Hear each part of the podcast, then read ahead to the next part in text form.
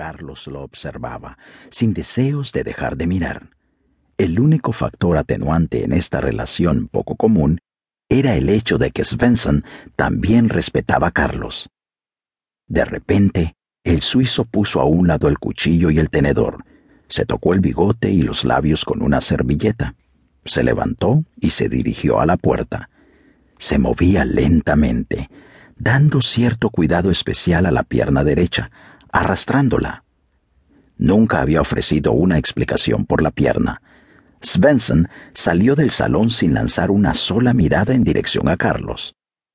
Carlos esperó en silencio un minuto, sabiendo que Svensson tardaría todo ese tiempo en recorrer el salón. Finalmente se puso de pie y lo siguió, entrando a un largo vestíbulo que llevaba a la biblioteca, a donde supuso que se había retirado Svensson. Conoció al suizo tres años antes mientras trabajaba con facciones rusas decididas a emparejar los poderes militares del mundo con ayuda de la amenaza de armas biológicas.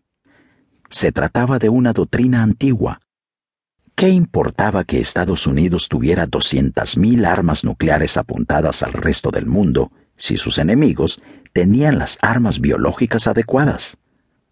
Prácticamente era imposible defenderse en ciudades abiertas de un virus muy infeccioso transmitido por el aire. Un arma para poner de rodillas al mundo. Carlos hizo una pausa ante la puerta de la biblioteca antes de abrirla. Svensson se hallaba ante la pared de vidrio observando el laboratorio blanco un piso más abajo. Había encendido un cigarrillo y estaba envuelto en una nube de denso humo.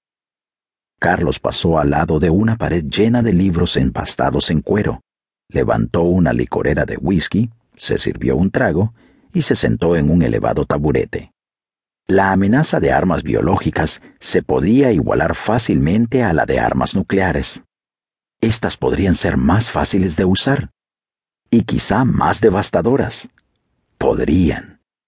En su tradicional desprecio a cualquier amenaza, la URSS había empleado miles de científicos para desarrollar armas biológicas, incluso después de haber firmado en 1972 la Convención de Armamento Biológico y Tóxico.